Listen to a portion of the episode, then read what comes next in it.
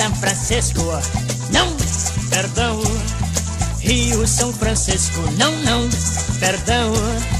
Amazonas, nosso grande rio. Amazonas. Muito, muito bom dia, meus brasileiros. Não, não importa, não ligo se é dia, se é noite, se é tarde, eu estou te desejando um bom dia inteiro. 24 horas de gostosura para você. É, para quem não me conhece, meu nome é Derek, sou um dos hosts do Veias Abertas da América Latina, seu podcast de esquerda, anti-imperialista, anticapitalista e latino-americano. E hoje nós estamos aqui para tratar de um assunto muito pertinente que é ambientalismo. O que é, o que ele foi e o que ele pode se tornar.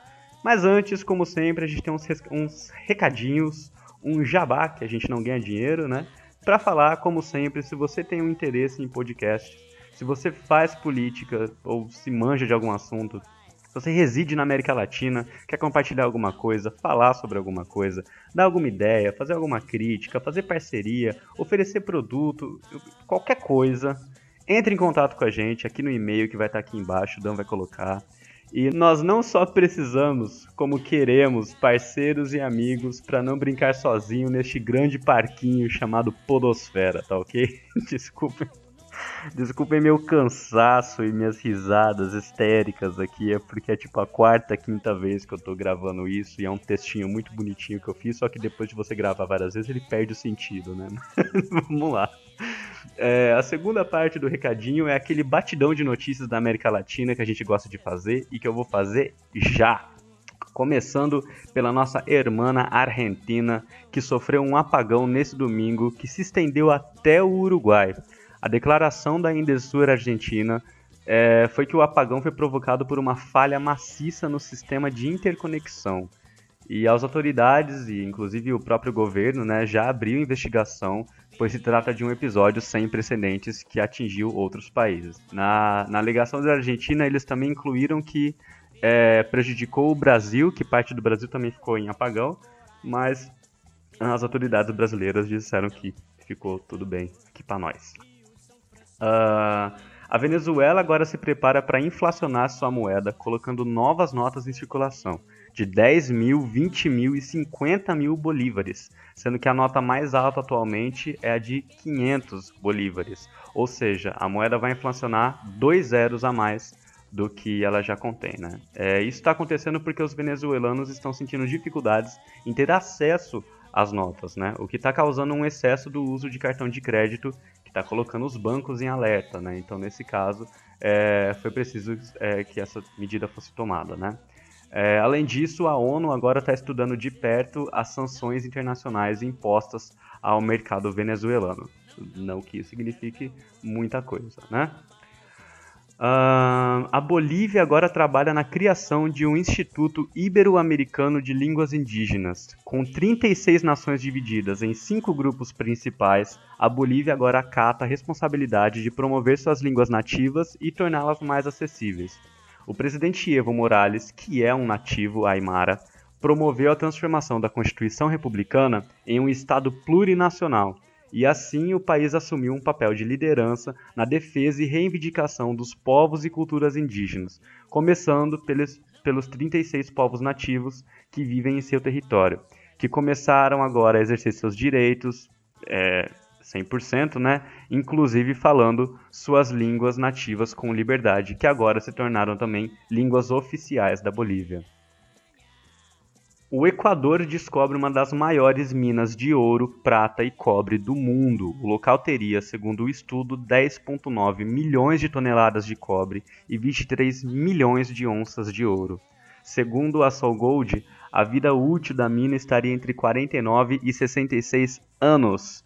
E o interesse econômico, no entanto, está intensificando as mobilizações ambientalistas e indígenas que estão totalmente contra essa exploração excessiva e abusiva dos recursos naturais. Uh, na Colômbia, o acordo de paz está se de deteriorando, né? Para quem não sabe, o governo fez uma espécie de acordo com as Farc, que era um grupo de guerrilheiros, onde ele é, fez as Farc deixarem de ser um grupo de guerrilheiros para se tornarem um, um partido político que disputam eleições, etc, etc. Porém, as promessas do governo, do governo feitas às Farc não foram cumpridas e mais de um terço dos antigos guerrilheiros das Farc já voltaram a pegarem armas, colocando em xeque até mesmo o Prêmio Nobel da Paz que o presidente colombiano recebeu ano passado ao negociar né, o fim das Farc.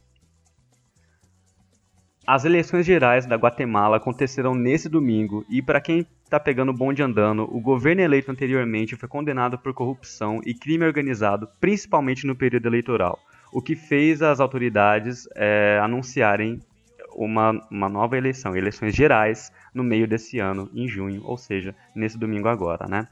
É, a escalada da extrema-direita ocorreu quase que do mesmo jeito que ocorre em todo lugar e em dois anos a ONU registrou 39 assassinatos de defensores dos direitos humanos na Guatemala. Essas eleições gerais no domingo foram marcadas por muitos candidatos serem vetados por corrupção e ligação direta ao crime organizado, e a favorita a ganhar as eleições de presidente é Sandra Torres, uma candidata de centro-esquerda que diz que a principal preocupação do país é o baixo salário em comparação aos salários oferecidos em outros países como os Estados Unidos. E o nosso Brasilzão, quase que desnecessário falar, né? O Intercept está sendo o fio condutor de um dos maiores escândalos jurídicos do país. E ouso dizer que um dos maiores escândalos jurídicos do mundo. O jornal alega ter um lote de prints, vídeos e áudios de conversas que comprovam que o juiz e ministro Sérgio Moro infringiu leis e direitos como abuso de autoridade, advocacia administrativa, prevaricação, quebra do código de ética de magistratura e entre outras. Segundo o jornal Intercept, eles ainda não publicaram nenhum por cento do material que têm e pretendem soltar no mesmo ritmo em que Moro tentar se defender e desmentir as conversas que eles, né, enfim, que eles foram mostrando. É, ufa, né? Então, caso alguém tava com saudade aí da tensão do Game of Thrones, fica aí nossa realidade latino-americana causando os mesmos sentimentos, certo? Uh, e depois disso tudo, né? Não tenho mais o que dizer. Fiquem aí com o nosso episódio. O nosso convidado é o Daniel Angelin, que eu não vou apresentar ele por aqui, porque o cara tem muito acúmulo, fez muita coisa, esteve em muitos lugares. Ele mesmo se apresenta. Vocês vão ver que é um cara que manja do assunto. E aproveitem, comentem, curtam, espalhem para os amigos. E vamos ver se esse podcast ajuda a, ao nosso Brasil não virar um Mad Max nos próximos 20 anos. ok? Até mais e muito obrigado. Bom dia, boa tarde, boa noite a todos que estão nos ouvindo. Está começando mais um Veias Abertas na América Latina. E como todos podem perceber, meu nariz é um pouco ruim. Então, peço perdão para minha dicção não estar tão boa. É... Então, a gente vai começar aqui. Hoje vamos conversar com o Daniel Angelim e vamos falar um pouquinho sobre a Amazônia. Primeiro, Derek, diga seu olá. Olá a todos, estava com saudades de estar aqui com vocês. E Daniel Angelim. Olá, Daniel Angelim. Olá, tudo bem? Obrigado pelo convite, gente. Então, fala um pouco sobre você, cara. Quem que você é? é então, eu sou o Daniel, né? E eu já tenho pelo menos uns 10 anos é, já interessado e trabalhando com um tema relativo a meio ambiente. É, e, bom, é, agora sou mais do que tudo uma pessoa preocupada com o que está acontecendo hoje em dia, né? Na, na Amazônia e no Brasil e bom as consequências que isso pode ter para o mundo todo. É, além disso, eu sou sou do Rio, vocês podem notar pelo meu sotaque. Estou é, morando aqui há 10 anos em São Paulo e hoje em dia eu trabalho numa organização da sociedade civil chamada Jubileu Sul. É, sou o pai da Nina, que é uma minha filha de um ano e quatro meses, minha companheira Daphne, é, sou eu. Legal, cara. Então, é, vamos começar falando um pouquinho sobre qual que era a, a política da ditadura em relação à Amazônia? Como que funcionava isso? É, legal essa pergunta, assim, porque dá para fazer vários par paralelos com o que está acontecendo hoje em dia. E além do mais, é... bom, eu não falei que eu fiz gra... a minha graduação na História, né? É... E depois eu fiz um mestrado na antropologia, que eu estudei uma outra coisa que não tem a ver com indígenas e Amazônia e nada disso. Eu acho que a gente vai falar um pouco sobre a questão indígena também aqui nessa conversa. Ah, é, certamente. Mas na, no meu mestrado estudei, fiz antropologia urbana. É, e bom, e bom, no, obviamente por ter feito minha graduação na história, eu sempre fui um aluno interessado, né, nos temas né, na história, era a minha matéria favorita, tal. E a gente sempre aprende em relação à ditadura militar, em relação a esse período de 64 né, até 85, mais ou menos, que, bom, o Brasil teve uma série de diferentes presidentes, mas que tinha uma característica em comum, né?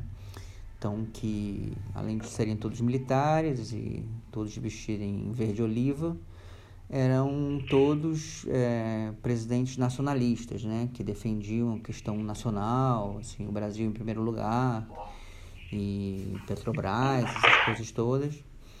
É, e na verdade, quando você observa que foi feito na, no período militar, né, na, no, durante o regime militar na Amazônia, você percebe que na verdade isso é uma narrativa que foi colocada. É, bastante fortemente pela propaganda né, militar.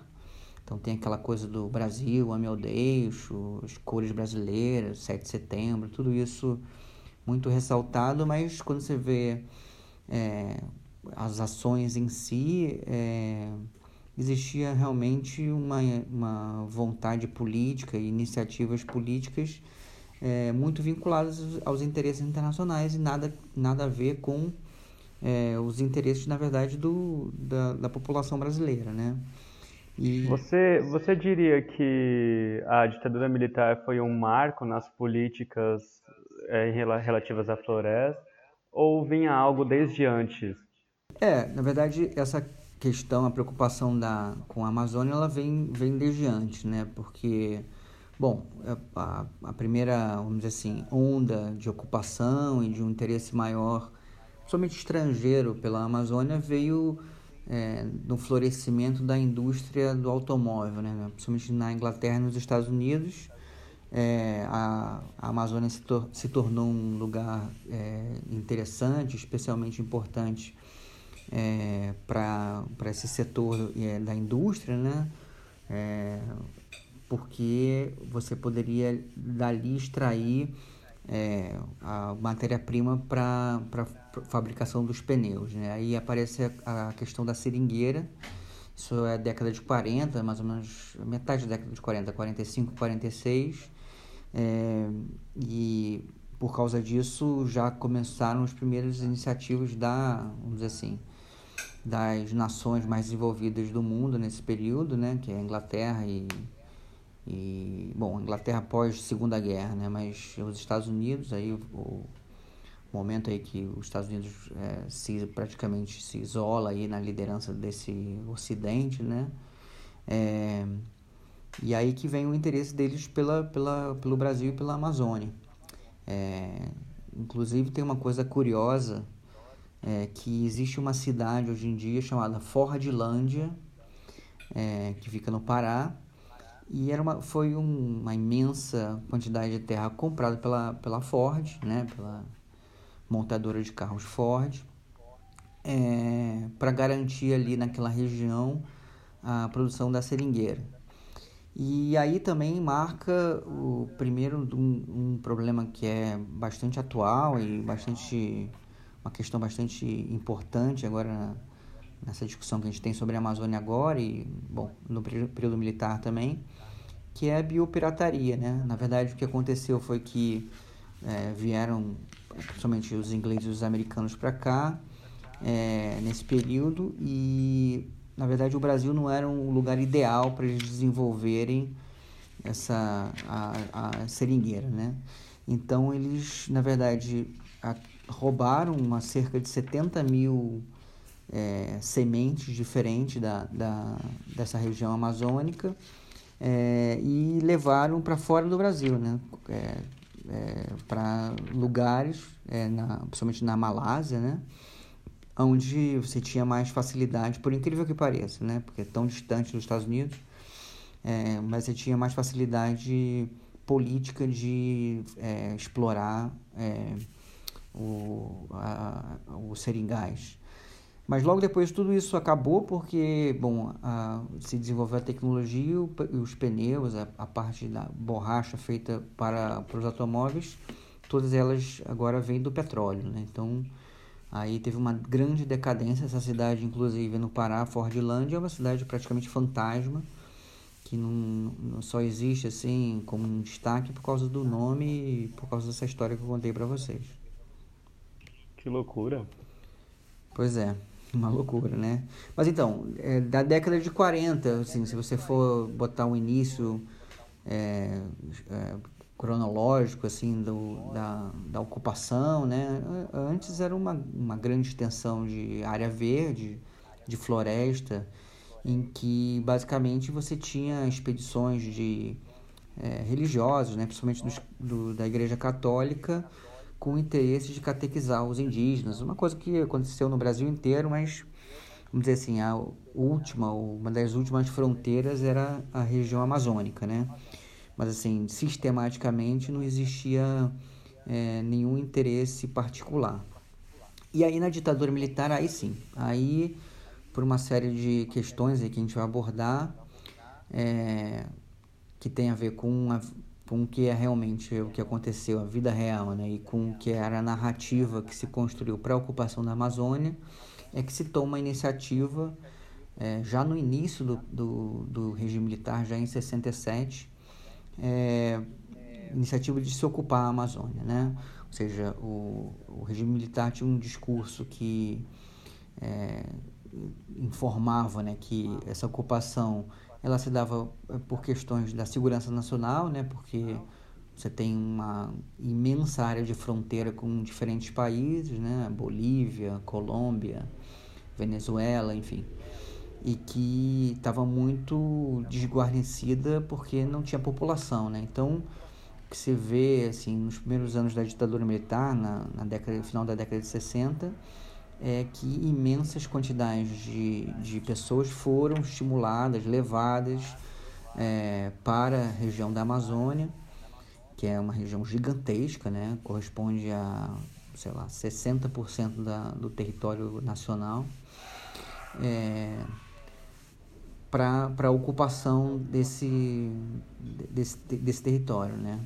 Então, basicamente, essa iniciativa é, aconteceu a partir do regime militar, né? Então, é, o que a gente nota é que, principalmente as, as populações é, pauperizadas do Nordeste, meio também sem nenhuma alternativa ali naquela na região ali que sofria muito pela seca, falta de é, trabalho, enfim, eles eram estimulados e também eram é, levados, assim, literalmente levados para a ocupação do território amazônico. Porra. Tô chocado aqui com as coisas que você tá falando, cara, de verdade. Pois é, é muito chocante. É realmente.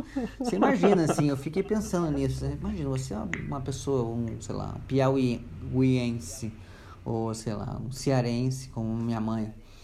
E aí chega um representante do governo é, militar assim e fala olha tem uma grande oportunidade mete você num barco num ônibus assim uma coisa meio louca e te coloca numa cidade que não existe né? Então é, no intuito de, de ocupar é, o, essa região que era virgem né? Ou seja imagina as dificuldades que essas pessoas passavam assim no seu dia a dia é, para sobreviver, né? para viver mesmo em, condições dignas, é, sem é, é, nenhum tipo de serviço. Né? Você não tinha estradas, não tinha luz, É, Mas isso vinha acompanhado com um discurso, uma coisa do tipo, ah, a gente vai dar emprego, a gente vai dar terras, esse tipo de coisa, assim, ou nem isso? É, aí quando você investiga isso é que você, na verdade, consegue desvendar os verdadeiros interesses por trás desse, desse deslocamento, né, de pessoas. É, porque o que, na verdade, o que se queria nisso era a possibilidade de você ter mão de obra para os empreendimentos, é, principalmente na, no setor de mineração, é, que a gente vai falar, assim, que é bem importante, né? E também já o início da, da, exploração, da exploração agrícola da, da região, né? Que hoje em dia está bem mais avançado, mas, enfim, já data essa coisa da, do agronegócio, o interesse do agronegócio pela região, ele já data desse período da, da ditadura militar, né? É, inicialmente, bom, agora cada vez a soja é, avança mais sobre a fronteira agrícola é, amazônica, mas naquele momento é, era muito interessante é, extração de madeira, né? Ou seja, é, no início do, dos anos 60, a Amazônia representava 3% da produção nacional de madeira. Você tinha, bom, muitos lugares que estavam ainda bastante verdes, né? Ou seja, aqui na região é, do, de São Paulo, Rio de Janeiro, né, a Mata Atlântica fornecia o que era necessário. Quando esse foi, quando essa essa, essa região foi rareando a possibilidade de extração, claro, aí aumentou muito a exploração de madeira é, da região amazônica. Então, na, na, década de 60, no início da década de 60, era 3% da, da produção nacional de madeira vinha da Amazônia, e, na, e 30 anos depois, no, no início da década de 90, já eram quase 30%. Né? Então, bom, essas pessoas foram para lá, na verdade, para fornecer mão de obra barata é, para esse tipo de exploração, né? tanto do agronegócio, vamos dizer assim, quem estava em segundo lugar, como principalmente para a exploração de minérios, né? que é isso sim, desde a da década de de 40 ali que apareceu apareceram primeiro, as primeiras é, empresas é, é, americanas, né, norte-americanas, estadunidenses interessadas pela mineração ali naquela região. Então as pessoas iam lá com essa justificativa de vamos ocupar, é estratégico a região da Amazônica, a segurança nacional, guarnecer as fronteiras, mas na verdade, na verdade o que se via era o Estado brasileiro, a ditadura militar, fornecendo mão de obra barata e logística para as empresas é, estrangeiras do, dos países desenvolvidos do, do, da Europa e do, e do norte das Américas para é, exploração basicamente de minérios. É, se não me engano, é, mais ou menos na linha do que você está falando, teve no também que trazendo a, a galera lá do, do Nordeste para pro para a Amazônia teve o, o, o tal do, dos soldados da borracha, né? É, é nesse caso que você está falando? É, esse, isso tinha a ver com essa primeira fase aí que eu, que eu te falei, né? Isso, era uma região povoada basicamente pela, por indígenas, né? Então, é, a, pra, a, própria extração da, da borracha era, era necessário que você... É, mas assim, em termos de volume era muito menor. É, até porque essa, esse declínio da, da exploração da borracha, ela, ele se deu muito rapidamente, né? Ou seja, você não tem, não chega a ter nenhuma década de é, uma, vamos dizer assim, o, o, a borracha, é, a exploração da borracha sendo um negócio lucrativo. Logo eles fizeram essa, essa biopirataria, né? Extraíram lá as sementes que precisavam e, e, a, e, aí houve a decadência muito rápida, né? E também essa coisa da troca por da borracha é, pneumática, vamos dizer assim, por petróleo, é, também fez com que rapidamente esses soldados da borracha que você menciona, eles já, já não fossem mais necessários. Né? Falar alguma coisa, Derek? Não, não, eu tô pesquisando alguma coisa para ver se eu faço algumas perguntas legais. Tá meio chocado também. tô, tô meio abalado, não tava esperando essas coisas não. É. Não, aí, assim, eu acho que o interessante é falar sobre essa, essa no, no regime militar, é essa coisa da mineração, né? Porque, bom, aí o, bom, o mundo rapidamente, né, no, no, principalmente do pós-segunda guerra, ele entrou num um processo de industrialização, né, muito forte. É, Europa, assim, é, se reconstruindo, né, mas Estados Unidos, assim, como a locomotiva do planeta, praticamente, hoje que a gente pode associar a China, eram os Estados Unidos, assim, no, no, no pós-guerra, né. Então, bom, a demanda por matéria-prima, é, minerais, cresceu enormemente, né?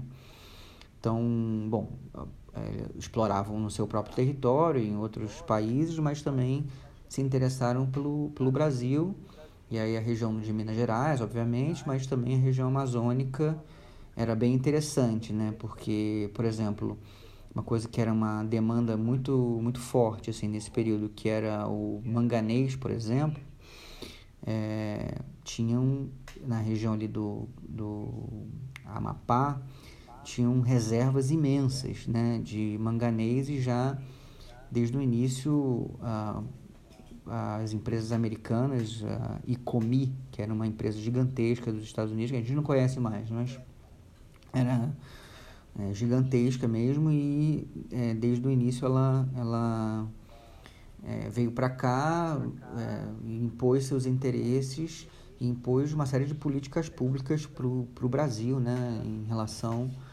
é, a esse próprio deslocamento que a gente tinha falado antes. Então, isso, uma política de Estado de ocupação é, da região amazônica para favor não é à toa que eram sempre cidades que se, se formavam por é, na maioria nordestinos é, que vinham e se instalavam ao lado das é, da, da, do lugar onde bom é, das minas né? Ou seja das minas que, que eram para extração nesse primeiro momento de de manganês né? Então já desde a década de é, metade da década de 40, é, se tem já a presença de empresas é, dos Estados Unidos no, no, no, no país, é, já explorando é, o, os minérios brasileiros nessa região da Amazônia. Isso só ganhou é, mais força é, depois da, do regime militar. E é isso que eu tinha mencionado no início. Né? A gente acha que não, os militares pensavam muito no Brasil, fizeram um monte de estatais, Vale do Rio Doce, no, no que diz respeito à mineração, né? Vale do Rio Doce. É, mas na verdade não. A, a Vale do Rio Doce, apesar de ser uma estatal e ter sido durante muitos e muitos anos a principal empresa de mineração brasileira, mas ela trabalhava em uma série de projetos é, em parceria ou, é, ou, segundo os interesses de empresas holandesas, canadenses, é, é, estadunidenses, é, inglesas. então, era na verdade se você olha o, o, que acontecia era isso, né? Para além de outras políticas públicas, para além desse deslocamento humano, né, que teve de populações inteiras, é a construção de rodovias e hidrelétricas que foram a partir daí foram é, projetos foram desenvolvidos e uma série de, de estradas abertas, enfim, um marco é, negativo, né, um dos marcos negativos da, regi da, do regime militar foi a tentativa da faraônica transamazônica. Né? Isso aí, obviamente, tinha sido uma justificativa, né, levar desenvolvimento para a região Amazônia, amazônica, mas é, estava, obviamente, colado com os interesses das empresas que estavam se instalando, ou já, ou já vinham se instalando, se instalando lá, né?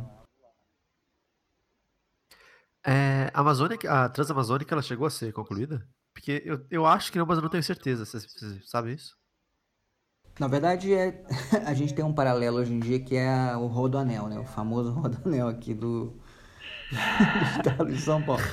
Tá vai pronta, mas não tá vai pronta. lançando, né? Setor leste, sei lá.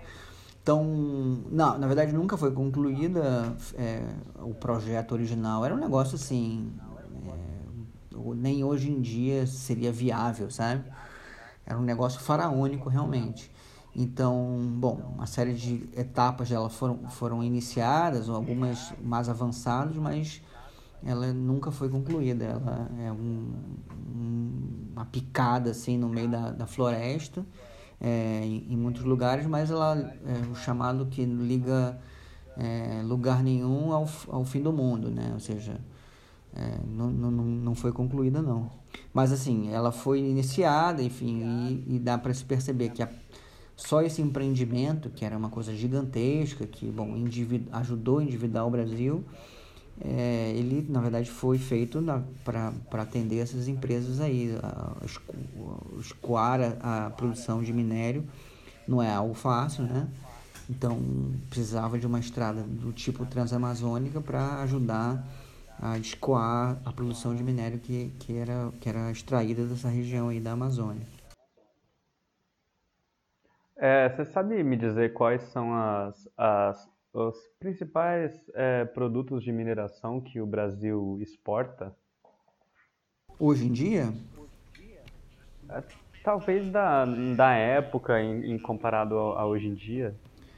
É, hoje em dia, a, a verdade a gente tem até uma coisa curiosa, assim, que isso eu me preparando para nossa, nossa conversa e tentando fazer essas conexões do regime militar com o regime Bolsonaro, é, me deu assim vontade de rir, né? Porque é, o Bolsonaro, essa, essa cavalgadura humana, ele fala assim, sempre quando você fala, ah, Bolsonaro, como, como você acha que você vai pagar as contas do Brasil, blá blá blá. E ele fala no tal do nióbio e no grafeno, né? Tipo assim, uma maravilha. Grafeno e nióbio vão fazer tudo, vão fazer, sei lá, clones de seres humanos, vão mandar a gente para o espaço, segundo o cara, né? Mas... Explica, explica pra gente o que, que é esse tal do nióbio. Então, o nióbio é, uma, é uma, uma, um minério né, que, o, que o Brasil é, produz já há muitos anos. O Bolsonaro fala isso como se fosse uma grande descoberta. Fala, não, eu fui lá na Unicamp, não sei o quê, e descobri que tem uma pesquisa fabulosa sobre nióbio e como se fosse a descoberta do século. Na verdade, o nióbio o Brasil já já produz, a, já, já explora né, há, milhões, assim, milhões, mas assim, há, há dezenas de anos e, e, é um negócio super útil, assim, ele é, forma parte de outros metais, né, ele é zircônio, é, fabrica moeda, é, ele serve para um monte de coisas e hoje em dia é, é feito, ele, é, ele é um composto, né? ou seja, você mistura com outras coisas e produz é, coisas úteis, né? Uma espécie de cobre. É, é, exatamente. Eu confesso que eu não sou especialista, assim, eu na verdade tive mais interesse quando é, o Bolsonaro ficou falando né, que o Brasil vai sair da crise por causa que a gente tem muito nióbio e tal. Então eu dei até uma pesquisada assim, mas eu não, não conhecia antes, né? É, é um material que ele é sozinho ele não faz nada, né? Mas ele é, é, quando, quando ele é amalgamado aí, juntado com outros com outros é, metais assim, ele serve para um monte de coisa, inclusive é, nessa produção altamente tecnológica de foguetes e tal, ele, é, ele é útil, né? E, bom, e a, e a, e a, e a produção dele ele já data de, de décadas e é isso, o, o, o, Bolsonaro ele fala como, como se fosse uma coisa é, super, é, uma descoberta, né? Mas assim, basicamente o Brasil produz ferro, né? Minério de ferro, vi recentemente uma, uma informação que me espantou também, que são como assim 20 toneladas de minério de ferro que o Brasil é, exporta por dia à China. Uma, uma coisa é, impressionante, né? Então, é, isso, e o minério de ferro é abundante no Brasil. Na verdade, ele não está concentrado em nenhuma, nenhum estado, né? Então, muita produção de minério de ferro em Minas Gerais, mas também é, no norte do país, né? Amazônia, região da Amazônica produz muito, muito minério de ferro. É, e cobre, bom, é, muitos materiais que seguem aquela lógica que, bom, tem, desde sempre, né? desde a descoberta que o Brasil é, exporta esse material sem quase nenhum tipo de benfeitoria é, e vende muito barato e compra os produtos é, feitos por esse material, né, que é, são produzidos a partir da, do, do ferro, da, do, do cobre, enfim, é, já elaborados e muito, muito mais caros. Né? Entendi. Do... Sobre o Bolsonaro também, uma coisa que ele tinha prometido é que ele ia tirar o leite dos ornitorrincos da Amazônia, né? Nunca. Esse eu não sabia. Não sabia? Você não lembra disso? Não lembro disso, cara. É, Quando ele soltou um vídeo falando que o. que os cientistas descobriram que tinha uma coisa miraculosa no leite dos ornitorrincos da Amazônia.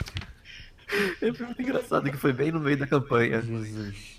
Não, é tipo, é tanta pataquada que o cara fala assim que você não consegue acompanhar, né? Você fala, puta, será que. Será que é mentira? É fake news? Sei lá.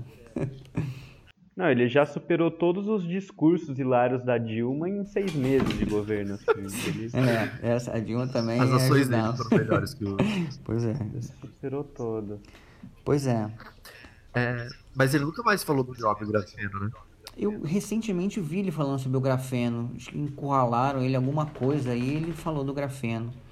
Mas é, acho que falta tempo, assim, tanta coisa que está acontecendo no, Brasil, né? Que É que o conspiracionista, ele precisa ficar migrando das teorias de conspiração, porque se ele focar muito em uma, né, vão acabar desmentindo ele. Então ele não pode ficar insistindo muito ali no... Nossa, meu Deus, tá caindo tudo aqui. Desculpa, gente.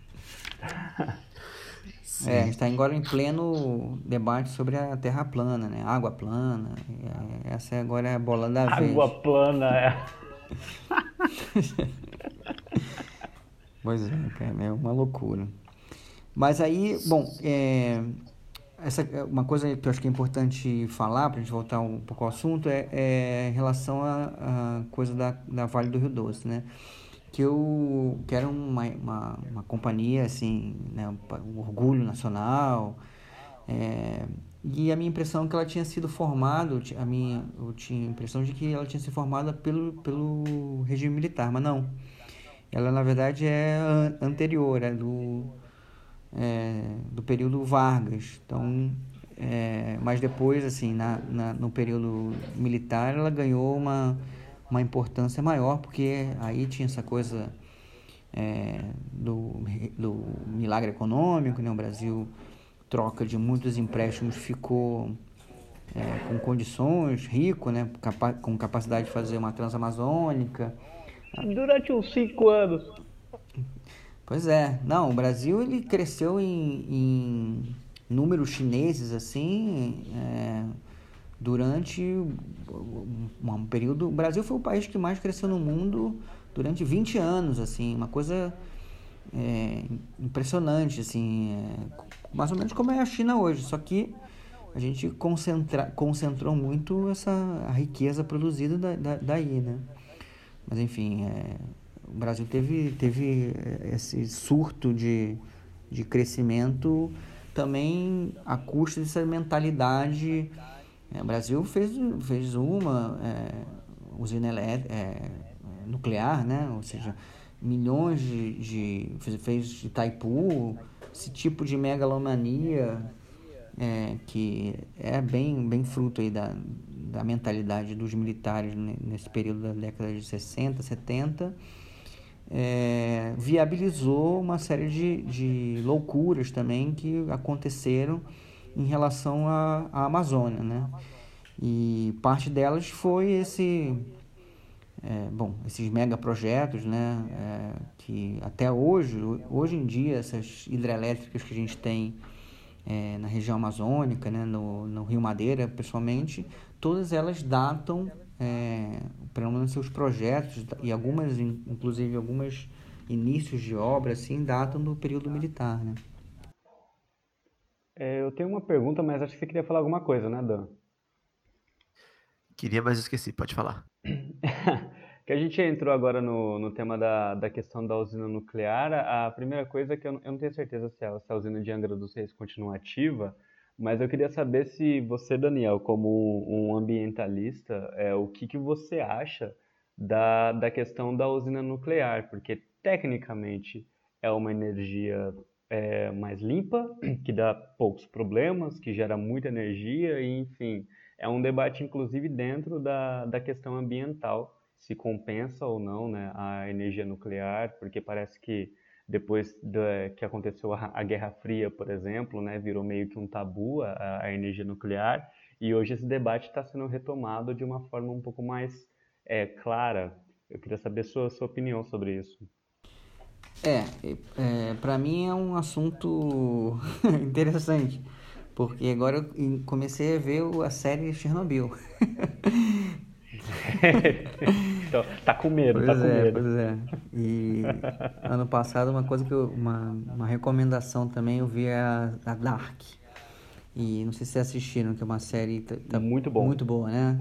E, muito, muito boa. e passa nesse se passa nesse período aí da acho que do auge, né, do da luta contra a energia nuclear é, na Alemanha. Não sei se foi o auge, mas assim, num período de pico, né, da luta contra a energia nuclear na Alemanha. É, assim, o que eu vejo, no, vamos dizer, no movimento ambientalista é, é, não é uma coisa tão polêmica, assim, é bastante majoritária a posição crítica, né, a, a energia nuclear. Agora, é, é isso. É, por exemplo, se você pensa do ponto de vista de emissões, né, da, que, é um, que é um grande problema que a gente tem hoje, que também tem a ver com é, o, o, o, governo Bolsonaro e Ernesto Araújo e bom essas pessoas aí que é a questão da, das mudanças climáticas é uma uma, uma forma de, de produzir energia praticamente sem impacto né? Você não produz carbono é, através da produção de energia nuclear. Então Sim. é uma coisa inquestionável né? Ou seja você trocasse toda toda a produção por exemplo, é, é, energética produzida por carvão, por energia nuclear, você certamente resolveria em pouco tempo a, a questão mais grave, mais crítica da emissão de, de carbono na, na atmosfera. Mas é isso, é uma coisa, é, é um tipo de, de produção que é, você assume muitos riscos, né? Ou seja, como eu falei, Chernobyl é um exemplo do que pode acontecer. É, bom, claro, você tinha todo um contexto, a, a tecnologia não estava avançada, enfim. É, vendo a série, bom, eu conhecia já o tema antes, né? Mas a série é legal, você viu que mesmo após a, o acidente por uma questão da Guerra Fria, não foram tomadas as precauções, porque, bom, a União Soviética naquele momento não queria é, admitir para o mundo que tinha tido um acidente de, daquele tamanho, né? É, que uhum. poderia ser um, né, um, tema de debate, ou seja, um tema de é, comprovação de que o regime estava se, se esfacelando, enfim. É, então, tá, tem todo um contexto Chernobyl, mas, por exemplo, aconteceu Fukushima, né, que é um, uma coisa muito mais recente e, e é uma, por exemplo, como você vai instalar uma, uma usina nuclear em lugares que tem é, muita probabilidade de, é, de tsunamis ou muita probabilidade de terremotos, você não tem nenhuma garantia de que é, o que é altamente poluente, né, que é o rejeito da, da produção é, nuclear, ele está seguro, né? Você não tem como garantir isso de forma nenhuma. E as consequências de um, de um, um acidente desse tipo, Chernobyl, Fukushima, são devastadores, né? Ou seja, você, no caso de Chernobyl, você teve contaminação pelo ar que chegou à Suécia, né? Chegou à Finlândia é, e, e, são gerações que são é, é, afetadas. Então, é, tem isso, tem essa, assim, a, a, moeda tem dois lados, né? É, faca de, de dois gumes, né? Ou seja, você resolve, vamos dizer assim, uma, uma questão bastante problemática e uma crise hoje em dia, ou resolveria, né?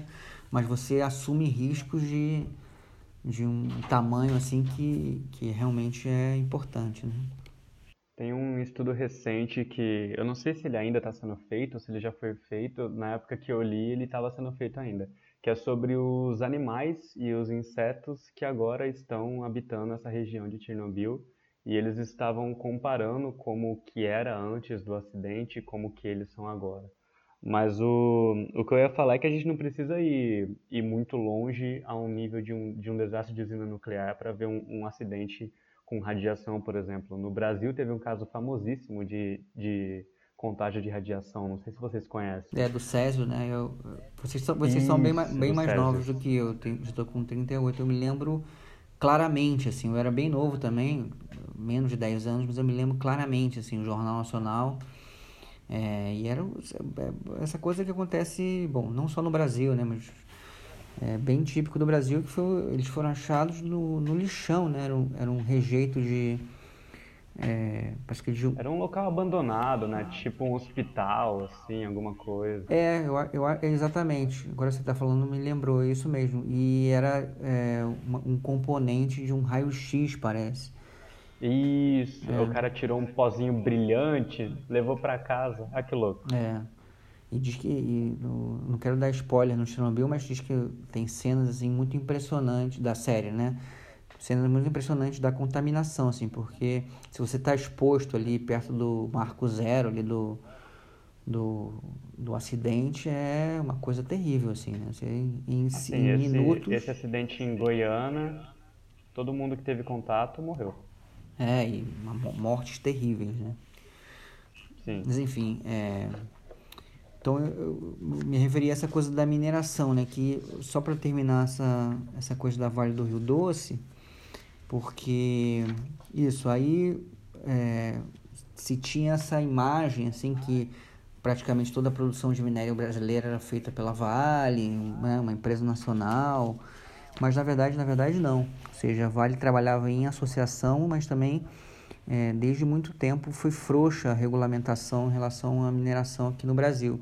Então, muitas empresas é, estrangeiras atuam e atuavam é, aqui, tipo, sei lá, Alcoa, que é uma empresa gigantesca, que tem uma série de casos é, super é, problemáticos, inclusive nos Estados Unidos. É, sei lá, é, Anglo-Americana, que é uma empresa de origem inglesa, Magnes, Magnesita, também outra dos Estados Unidos. Todas elas estão, desde o período militar, atuando aqui no Brasil e são, é, vamos assim, responsáveis por uma série de, de problemas ambientais que a gente tem hoje em dia, né? Ou seja, a gente não pode esquecer de maneira nenhuma do que aconteceu em, em, em Minas Gerais, né? Em Brumadinho, agora mais, mais recentemente, Brumadinho talvez não, não ilustre tão bem essa coisa que eu estou falando, porque ela era um empreendimento, acho que praticamente só da Vale. Agora, o acidente de Mariana, sim, né? Ou seja, era uma associação, a Vale é, tinha parte dos negócios, mas também é, tinha empresas estrangeiras. No caso, é, a Samarco, né, que foi uma empresa é, criada aqui no Brasil, é, mas ela era de capital brasileiro e australiano. Então, enfim, essa coisa que o regime militar é, tentou o tempo todo, e, e em certo sentido conseguiu, né? É, falar que, bom, estamos aqui defendendo o Brasil e tal. Eu estou falando isso, eu quero nem que, que nem que pareça que eu sou um nacionalista e que isso é bom, que é, seria ótimo se a Vale do Rio Doce não, tinha, não tivesse sido privatizada e tal.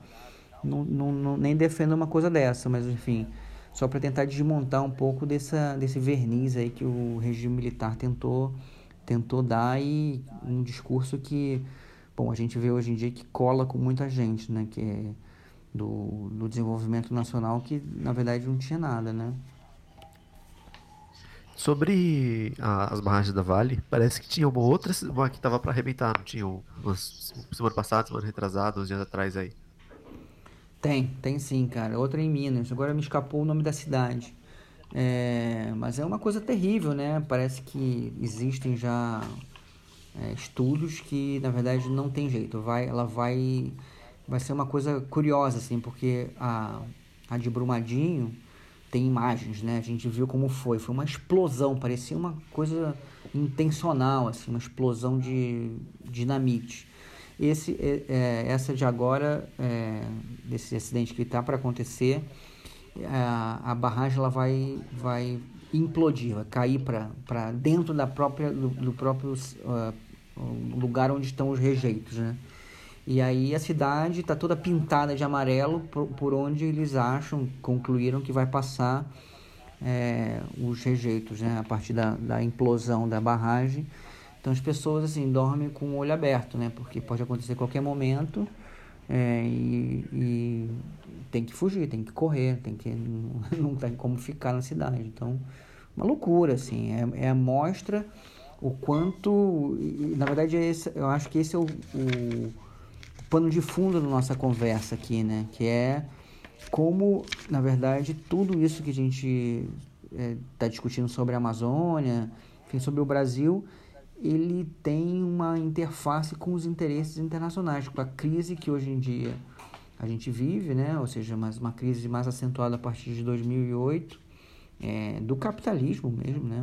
Obviamente, o capitalismo entrou em crise e como essa fronteira, essa última fronteira que talvez não tivesse sido tão explorada até aquele momento, que é essa fronteira ambiental, agora é a bola da vez, ou seja, agora não existe mais é, nenhum tipo de resguardo e o capitalismo vai ser salvo a partir da exploração dos recursos naturais, né? Então você vê isso em relação à água, é, privatização da água, então é, uma série de iniciativas de por parte do capital em avançar sobre é, os bens comuns naturais e a Amazônia é simplesmente o principal terreno onde isso vai acontecer, né? A Amazônia detém, sei lá, 20% da água potável do mundo, 50% da biodiversidade, enfim, um território gigantesco. Então, é óbvio que o capital que está em crise está olhando para aí, vendo cifrões e possibilidades de, de lucrar. E, e não é uma coisa que tem uma. É, é uma coisa que realmente é do capital, né? Você vê que é, recentemente teve uma, uma matéria que saiu dizendo que a Noruega, se não me engano, ela deixou de perfurar o poço de petróleo porque seria danoso para o meio ambiente. Mas acho que alguns anos atrás o, uma mineradora norueguesa que tinha é, que tinha estatal da Noruega envolvida é, deixou é, contaminou a Amazônia. Então não, não tem como, muito como fugir disso, né? É isso que eu ia falar. Ela deixa de perfurar o petróleo dela porque vai poluir, mas da onde ela está tirando o petróleo dela, né? Vamos combinar que ela não parou de consumir petróleo. Não. É, eu, eu, há dois anos atrás eu tive na Alemanha é, e lá a gente conheceu é, em Borussia é, um lugar assim maravilhoso, assim um lago e aí a gente estava num, num esquema assim de visitas é, para saber como, para a gente entender como é legal a, a Alemanha, né? Ou seja, como ela preserva o meio ambiente e tal. E aí levaram a gente num, num lugar assim, um lugar super legal, super lindo, onde tinha um lago e mostravam ali, assim, tinha umas fotos, assim, numa, tipo uma exposição que ficava ao lado, é, que ali, na verdade, era uma fábrica é, de é, metalúrgica, que durante muitos anos é, funcionou ali, contaminou o solo daquele lugar totalmente, e que a, a fábrica faliu, né, um período é, difícil aí da economia alemã, explicaram lá e que, bom, aquela região estava completamente degradada. E aí teve um esforço tanto do município como do governo é, nacional alemão para é, recuperar aquela área. E aí era muito legal, assim, você via um monte de patos, peixes naquele lago, aquele lugar inclusive foi super valorizado, construíram um monte de casa, tinha vários Starbucks, assim, jogadores do Borussia Dortmund moravam ali. Aí a gente perguntou, assim, um colega lá que estava comigo perguntou, mas o que aconteceu com a fábrica que estava aqui? Tipo, acho que a intenção dele era perguntar a estrutura física. Aí o cara que estava falando para a gente, não, é, é uma coisa interessante, é, essa fábrica ela foi comprada é, por, por chineses, ela foi totalmente desmontada, meteram num barco, sei lá, montaram um avião e remontaram a fábrica igualzinha na China. E tá lá poluindo, ou seja, todo aquele mal que ela fez ali naquele lugar ali na, em Borussia, agora está produzindo, na, tá, sendo feito na China.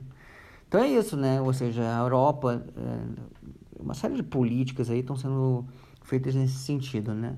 Ou seja, essa coisa do tem uma política hoje muito incentivada que é a tal da que tem uma sigla em inglês que chama RED, que é basicamente é, o seguinte: você paga, é, você negocia isso inclusive em bolsa, né? tem essa lógica totalmente mercantilizada. Você paga para é, você poder explorar, vamos imaginar, você vai fazer uma tem uma fábrica de papel, né? Você vai cortar um monte de árvores.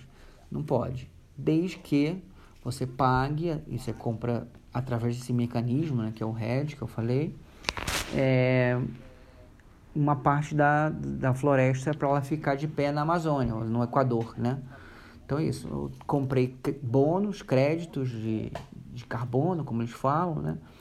Tenho 100 mil é, toneladas para porque eu preservei lá na, na, no Equador, tenho 100 mil toneladas de monóxido que eu vou poder despejar na, na atmosfera, porque eu comprei lá esses créditos e vai ficar tudo, tudo equilibrado, né?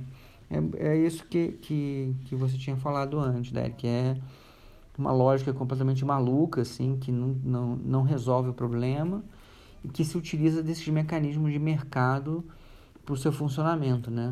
Então, nossa, eu conhecia um outro esquema que é tipo até o que a, se eu não me engano, que a Faber-Castell faz, que é, por exemplo, ela vai lá, ela desmata aqui com os eucalipto milhões de hectares aqui perto de São Carlos, né?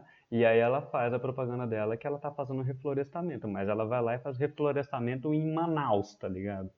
Então, mas isso que você está me falando é mais absurdo ainda, né? Como se você comprasse um direito de poluir, né? É, é, é exatamente isso. E, e, é tido aí os grandes é, negociadores aí da, do clima falam isso. Você é estúpido por não, não, não aceitar, porque é a única forma de você preservar. Outro dia eu vi um discurso do cara da presidente da Nestlé ele falou, não, você vê que no Brasil tem um monte de água então, então todo mundo desperdiça água. Se você cobrar água, for uma propriedade, aí sim você vai conseguir que as pessoas preservem. É uma lógica, não faz sentido nenhum, sabe? E na verdade tem por trás o interesse justamente esse, de que alguém tenha, seja dono da água e a partir disso possa vender. E na nessa ascensão que tem da extrema-direita aí, é, você vê que tá tendo muito recrudescimento de, desse tipo de política, né? O Trump, ele tirou os Estados Unidos de, de algum pacto aí, eu não lembro qual exatamente. E aí eu vi hoje uma matéria que eu achei muito engraçada, que é assim, é da Veja. Príncipe passou uma hora e meia tentando convencer Trump de aquecimento global. Nossa senhora. É, nós estamos vivendo num mundo paralelo, né, cara? É, é uma é o Black Mirror, só que na vida real, né? Tipo assim, você não acredita que as coisas acontecem. Mas é. Não, total. Aí, bom, assim, tem essas coisas que são quase caricatas, né? essas coisas que o Trump fala, o Olavo de Carvalho, o Bolsonaro. Mas, assim, quando você. É, quando entram os adultos na sala, você percebe, na verdade, que isso é o que eu tinha mencionado antes, ou seja é, o capital viu que existe esse flanco, essa possibilidade de, de ganhar dinheiro e, e põe essa, esses embustes aí, essas, essas, essas figuras assim bizarras, né? para fazer essa batalha aí na, na, no campo da política e tem o interesse é, bastante concreto, bastante palpável por trás, né? Ou seja, a saída do Trump, ele está ameaçando, né? Sair do Acordo de Paris com argumentos estúpidos. O cara chega assim num momento de nevasca, assim, sei lá, novembro, dezembro nos Estados Unidos faz muito frio, porque historicamente é assim. É, e monta assim um boneco de neve e fala, ah, boneco de neve, ah, ah, não era o, a mudança climática, a Terra não está não tá aquecendo, como é que tem esse boneco de neve? Coisa dessas estúpidas, né? A mesma coisa se Ricardo Salles fala aqui no Brasil. Mas por trás desse, desse, dessa idiotice tem é, realmente interesses muito importantes e, e, que determinam, na verdade, a, a, a política desses países. Você pega é, sei lá, a indústria petroleira né, dos Estados Unidos, eles financiam altamente todos esses é, parlamentares, congressistas e gente do executivo que são os negacionistas. Né? Por trás disso tem, tem muito interesse. E o interesse que tem a ver com a Amazônia, que, bom, é bem importante de falar, é o interesse eh, do agronegócio aqui no Brasil, né? Que, na verdade, mais do que a mineração, que realmente é um, é um problema seríssimo no caso da, da preservação da natureza na Amazônia, é, é, o agronegócio ele, ele é incomparavelmente mais perigoso, né? A, aí a gente, é, nessa, nessa ideia de fazer um histórico, a gente começa com essa exploração, como eu tinha falado antes, né? Da região amazônica pelo agronegócio que tinha a ver com a madeira, né? Com a exploração de madeira, mas que mais recentemente ela, ela é, tem outras cores, né? Outra outra cara, né? Ou seja, e a cara dela é da obviamente da soja, né? Ou seja, hoje em dia e aí tem dá para falar um pouco mais sobre sobre o Bolsonaro, porque claro, de forma ininterrupta o a soja avançou que era uma coisa restrita à, região é, centro, centro-oeste do Brasil, né? Mato Grosso, sei lá, Goiás, essa região assim é, da monocultura da soja, é, é, assim foi da onde começou, mas assim como foi avançando a cultura da soja, a necessidade, né, da, da do, do agronegócio brasileiro em, em ter mais é, terra mesmo, né, para plantar. E aí a, a fronteira avançou na região norte, na região amazônica, né? E hoje em dia, assim, o que a gente tem é, mais se preocupado é a possibilidade de a, essas monoculturas elas frutificarem, elas acontecerem na região é, do Cerrado, que na, na prática é o maior bioma brasileiro, né? É, então, hoje em dia tem muito claramente um, um projeto que ganhou o nome de Matopiba. É, Matopiba é uma, uma sigla porque é a junção de, da, do, de nomes de estados. Né? Então, é Maranhão, Tocantins, Piauí e Bahia. É uma região é, de Cerrado que está, vamos dizer, é, que congrega esses estados aí que eu, que eu citei que hoje em dia é, é a maior fonte de interesse da, tanto da, da monocultura da soja como também da, do setor é, pecuarista é, do Brasil. Né? E, e, que a gente havia falado antes em relação ao Estado mesmo estar tá dedicando é, políticas públicas e muitos recursos é, dos impostos de todo mundo para incentivar essa coisa, isso acontece né, hoje em dia.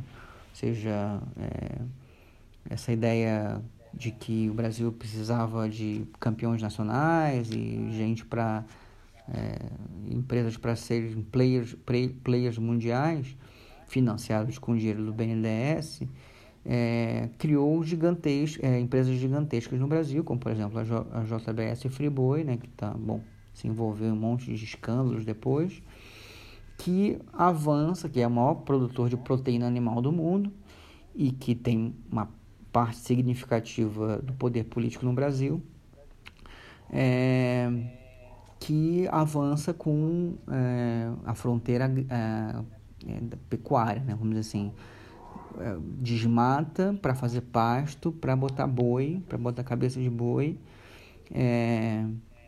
E no Brasil já são 85 milhões de cabeças de boi, chegamos agora. E uma de cada três cabeças de boi está na região amazônica. Você vê como é fundamental, importantíssimo que haja devastação, que haja é, a floresta caia para se criar pasto para o interesse dessas empresas privadas, como a JBS Friboi, é, que é incentivada com dinheiro público via BNDES. Então a gente, é, vamos dizer assim, de uma forma indireta, financia a degradação é, da nossa qualidade de vida. Alguns anos atrás, uns 4, 5 anos atrás, a gente teve uma, uma grande seca aqui no, na região de São Paulo, né? vocês imagino que vocês devem, devem lembrar bem, que tem tudo a ver com a mudança do regime de chuvas, que tem tudo a ver com a, a mudança do que é a configuração da Amazônia. Que, então é isso, a gente está patrocinando, olha que loucura, né? a gente está patrocinando que a gente fique sem água. uma, uma doideira aqui em São Paulo. Né? Caralho. Tem também aquele lance de que quanto mais distante das, das, das cidades, né? Quanto, quanto mais longe for, mais barato fica o pedaço de terra, né? Então é óbvio que eles querem transformar a Amazônia num imenso pasto, né? Porque obviamente eles vão pagar muito mais barato na, no pedaço de terra lá do que se paga no pedaço de terra entre Campinas e São Paulo, por exemplo. Né? Claro, claro. E aí, bom, demandam, além dessa coisa do financiamento em si, né, do, do, do desmatamento, eles demandam também a infraestrutura, né? E, e aí é construção de estradas, é Belo Monte, Belo Monte, inclusive, que foi planejada no, no início do governo militar, né? Agora uma série de outras que, bom, agora está tá sendo terminada, né? Mas é, agora uma série de outras represas e hidrelétricas que foram planejadas lá no Rio Madeira que foram é, terminadas e hoje em dia é, fazem parte aí do, do sistema elétrico brasileiro. Também demandadas por, pela, pela, pela ocupação que a gente está falando desde o início da nossa conversa com, com a Amazônia, né?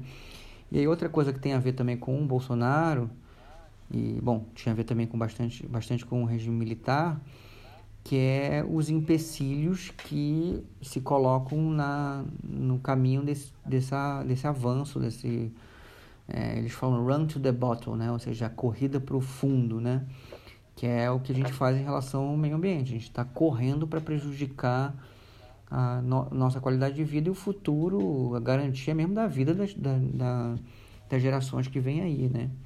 Então, é, um dos grandes empecilhos são os, os índios, né? Ou seja, é, através de muita luta e de muita militância e, bom, um processo é, de, de, de debate mesmo que aconteceu na década de 80, a gente conseguiu incluir é, coisas super importantes na, na Constituição de 88, né, em relação à população indígena, o reconhecimento que está na, na, na lei, né? ou seja, está na Constituição, de que na verdade eles são os verdadeiros donos da terra, né? ou seja, é, os indígenas a gente é, que na verdade ocupou uma coisa que era deles, né? E aí se no, no caso brasileiro ele teve um, um, uma política bem sucedida de demarcação, né? Então hoje em dia a gente tem mais ou menos 110 milhões de hectares de áreas demarcadas ou em processos de identificação de territórios indígenas, né? Então isso desde o início, desde o início da carreira, eu acho, no Bolsonaro, enfim, na campanha apareceu bastante. É, ele elegeu os indígenas como um dos inimigos nacionais, né? Então falou claramente, muitas vezes, que não teria mais um centímetro de área demarcada no, no Brasil, né? E, na verdade, o que se vê é o contrário, ou seja, é, uma tentativa paulatina aí no Congresso, a gente vê todos os dias praticamente, de tentativas de você é, flexibilizar essa legislação para que você possa ocupar é, terras indígenas né, com, com é, isso que a gente estava falando, com agronegócio, com, com mineração, enfim, É, é, isso é uma das missões óbvias, claras, declaradas que o bolsonarismo aí tá, quer empreender no próximo, no, no, nos próximos anos no Brasil, né? A, a ingovernabilidade do, do Bolsonaro tá assim, porque existe o interesse do Congresso de, de flexibilizar as leis ambientais do meio ambiente e tudo mais, e favorecer o, os latifundiários. Mas tem essa treta do governo Bolsonaro aí, não sei o quê. É, tá conseguindo aprovar alguma coisa que, que prejudicial ao meio ambiente? Porque eu não tô acompanhando direito. É, a, a gente recentemente teve um, um, dizer, um, um retrocesso aí na, nas garantias ambientais, que foi é, a legislação que foi passada bom, no, no, durante o governo Dilma, que foi o Código Florestal, né?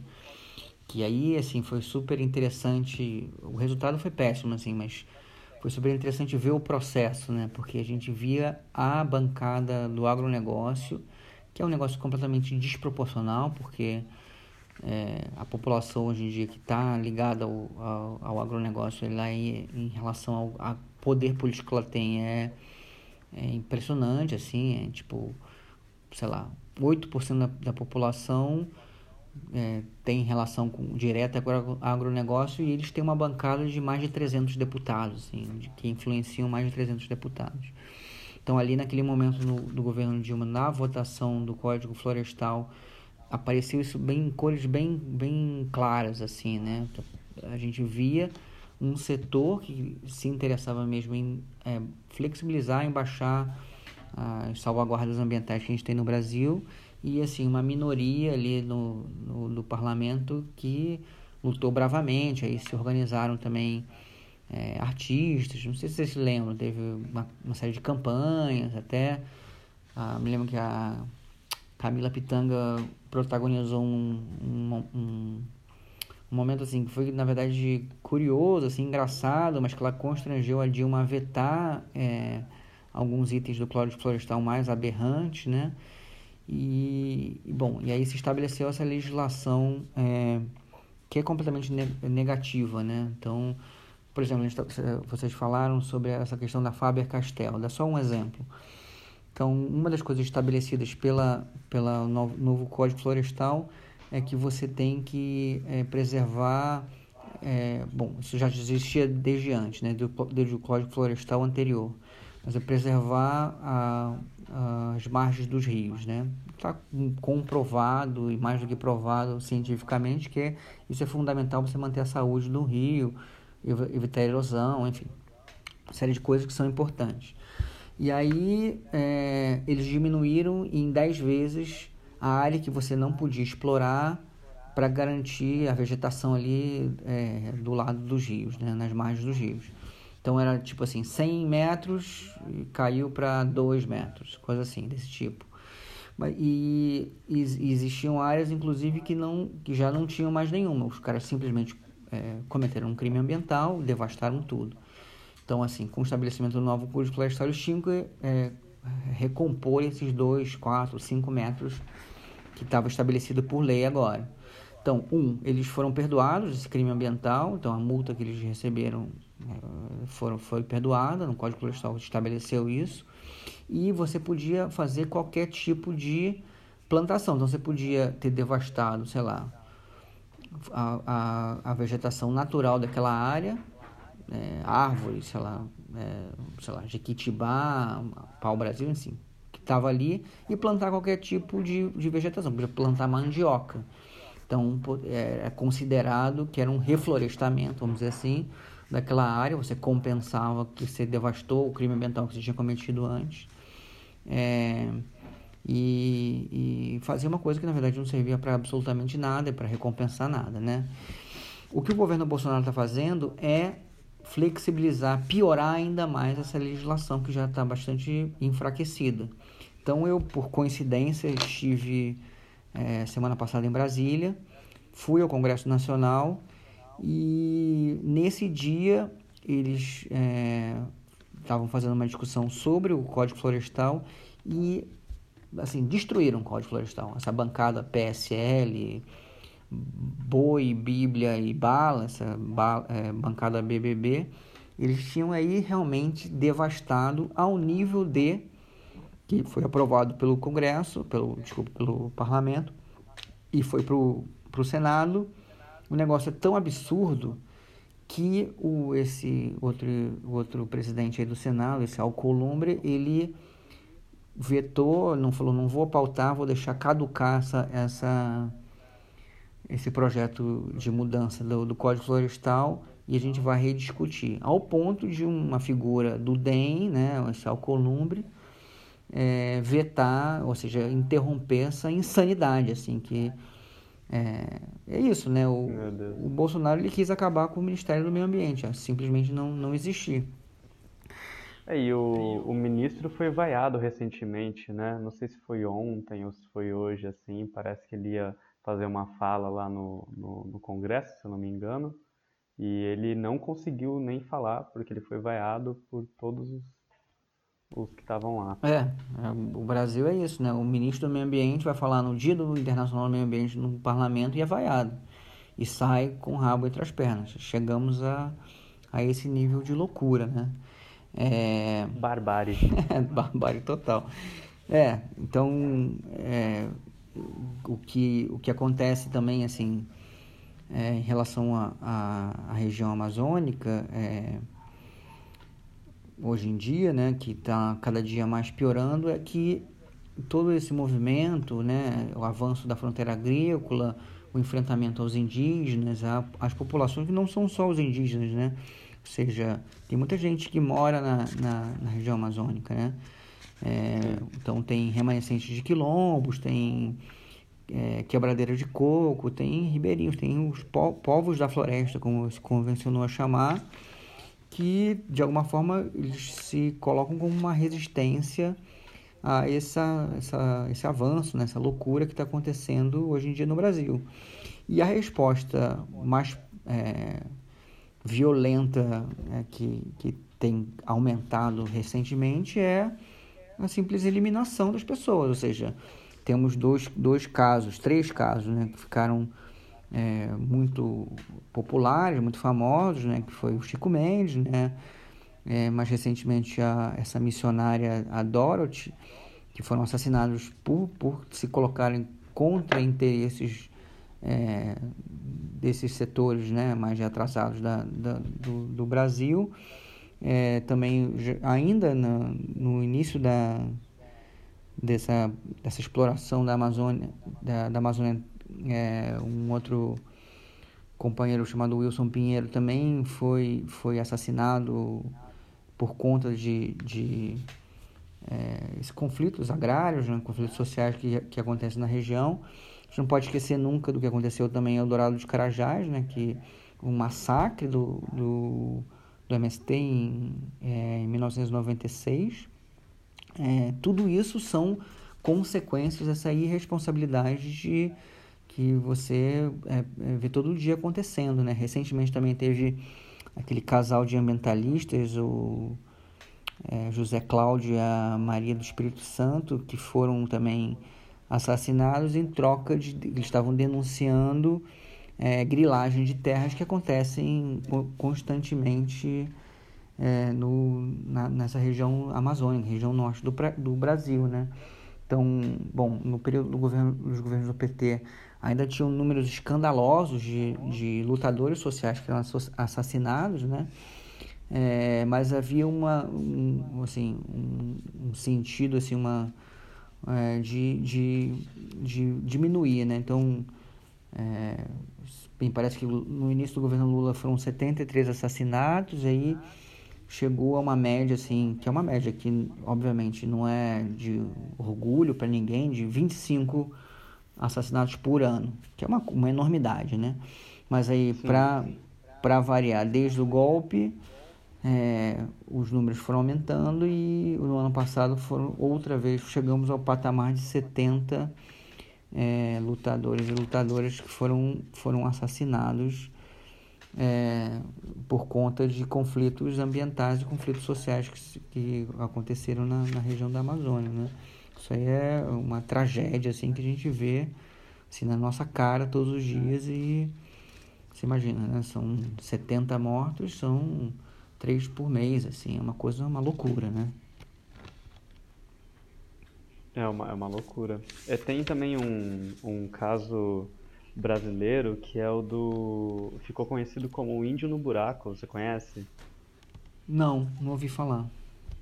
É, tava numa. Foi numa época que estava muito, muito recorrente a questão de literalmente você passar o trator em cima de comunidades nativas, né, de comunidades indígenas. E aí um antropólogo que eu não vou lembrar o nome, um, um velhinho barbudo muito simpático, ele saiu atrás, ele fez até um documentário que eu não vou lembrar o nome, infelizmente, onde ele vai atrás dos remanescentes dessas, dessas, desses grupos nativos é, que foram dizimados, foram literalmente passados os tratores por cima. E ele conseguiu encontrar um, um, um nativo, que foi esse caso conhecido como o índio no buraco, que era é uma, uma oquinha, assim, minúscula. Por exemplo, sei lá, se você é, erguer os seus braços assim como se você estivesse abraçando uma árvore, vai ser da largura que era essa oquinha. E ele tinha cavado um buraco para dentro e ele não falava, não se comunicava com ninguém, não aceitava nada de fora, enfim, ele estava com, com um medo de verdade, assim, a ponto de quando eles chegavam perto para para tentar fazer um contato, ele colocava uma lança para fora, tentando espetar a pessoa, sabe? Extremamente assustado e coagido, sabe? Entendi. Nossa, eu agora fiquei curioso de ver, eu vou procurar para saber isso. Coisas brutais, coisas brutais. É.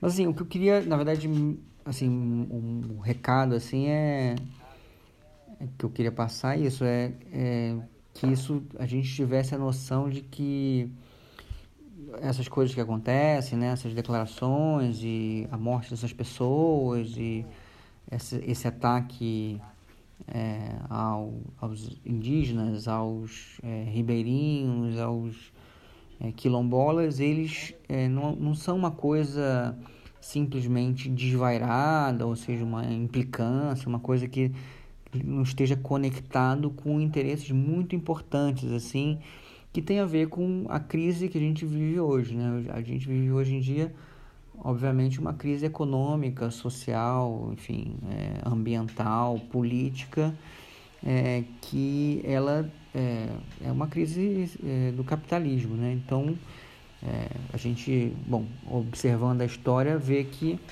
as crises do capitalismo, a crise de 29, ela teve como consequência a, as guerras mundiais, né?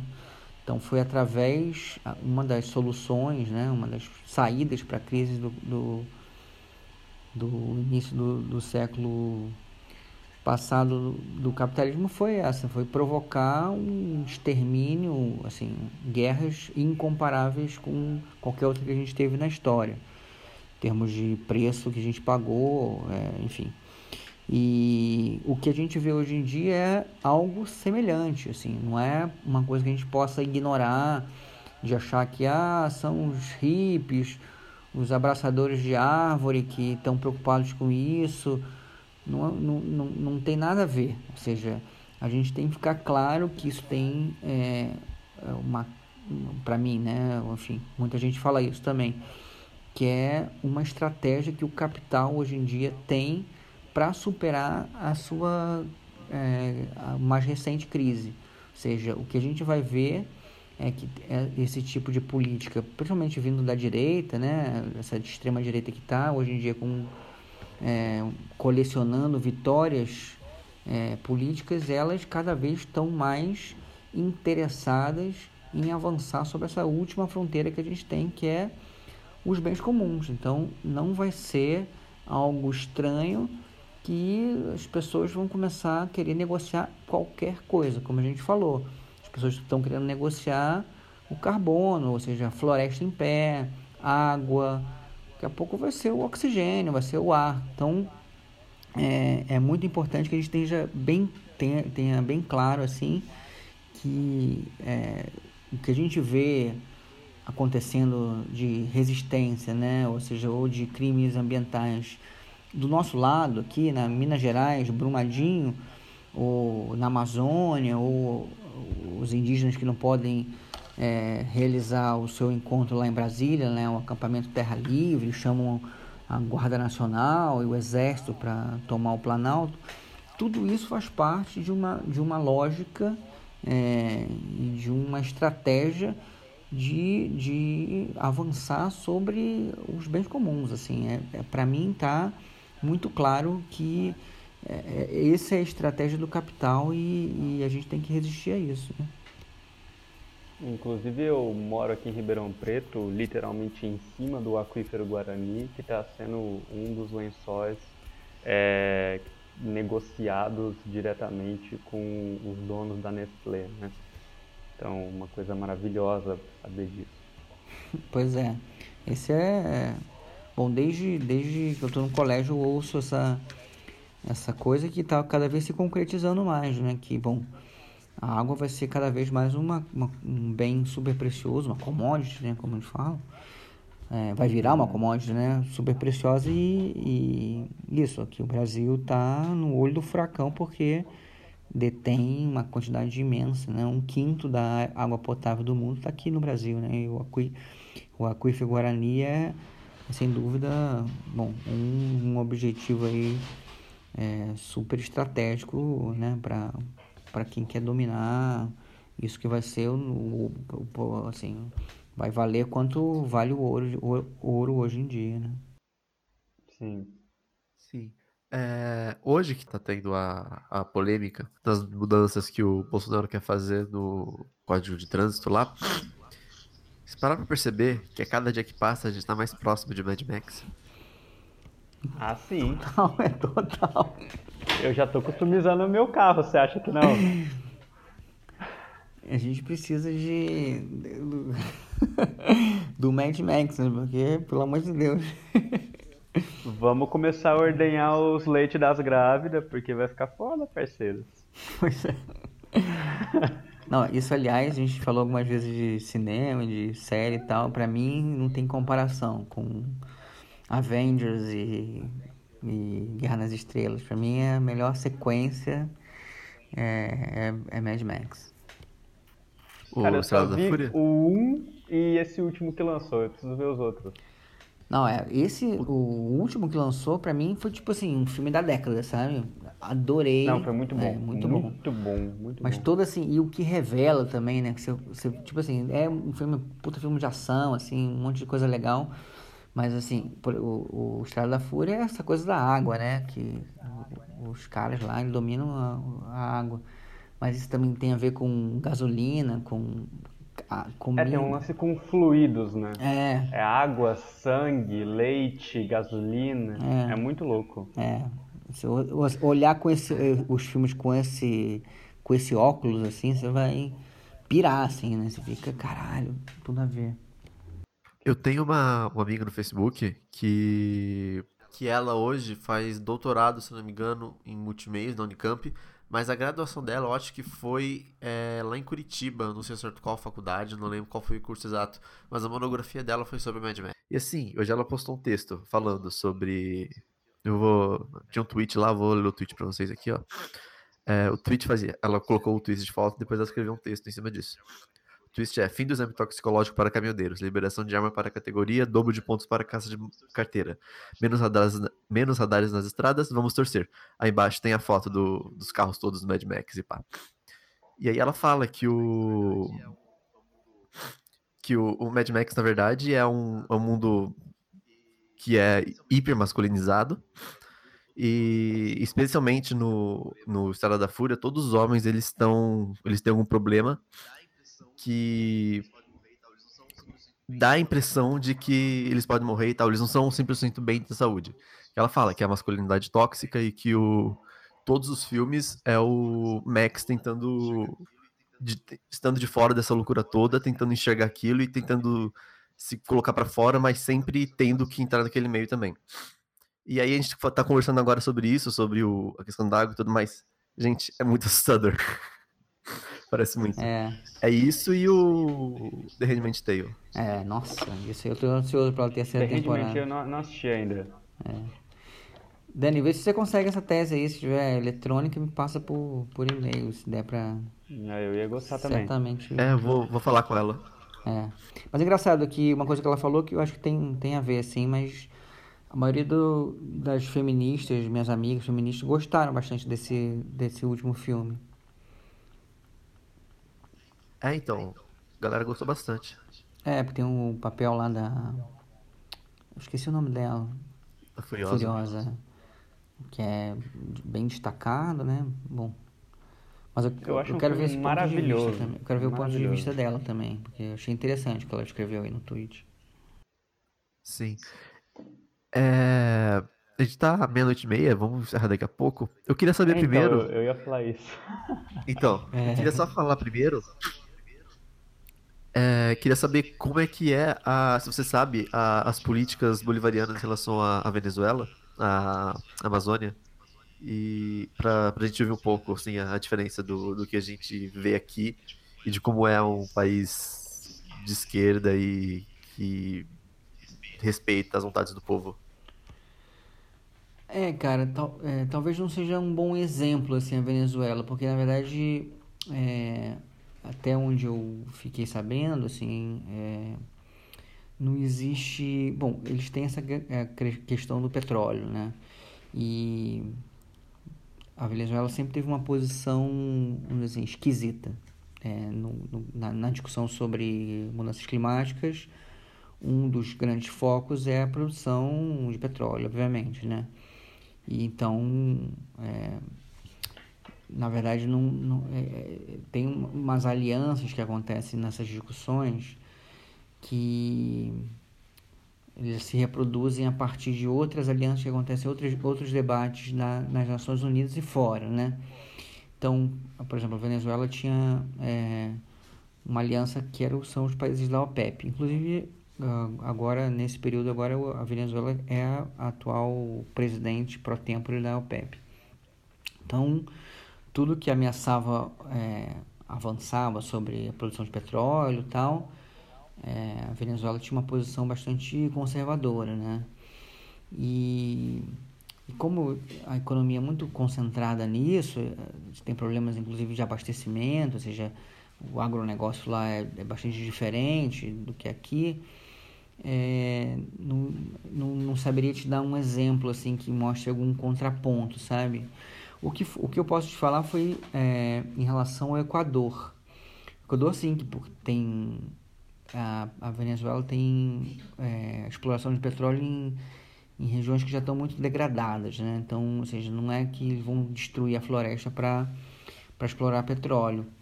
E o que, isso já aconteceu. O, o que, mais recentemente, o que aconteceu foi uma reserva no, é, no Equador que é, seria seria teria que se, a- teria que acabar porque encontraram petróleo subterrâneo ali e além da, da- dos, do poço de petróleo dife- diferentes poços de petróleo que seriam construídos você teria que construir uma infraestrutura para dar vazão à produção de petróleo né é, daquela região.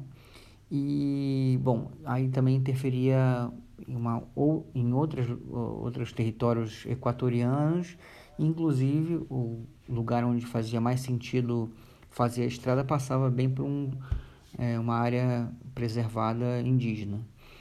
E bom isso agora agora o Equador virou tudo de cabeça para baixo né? Tá um governo neoliberal e de direita e bom. Mas no período do Rafael Correia é, eles decidiram manter a floresta em pé, né?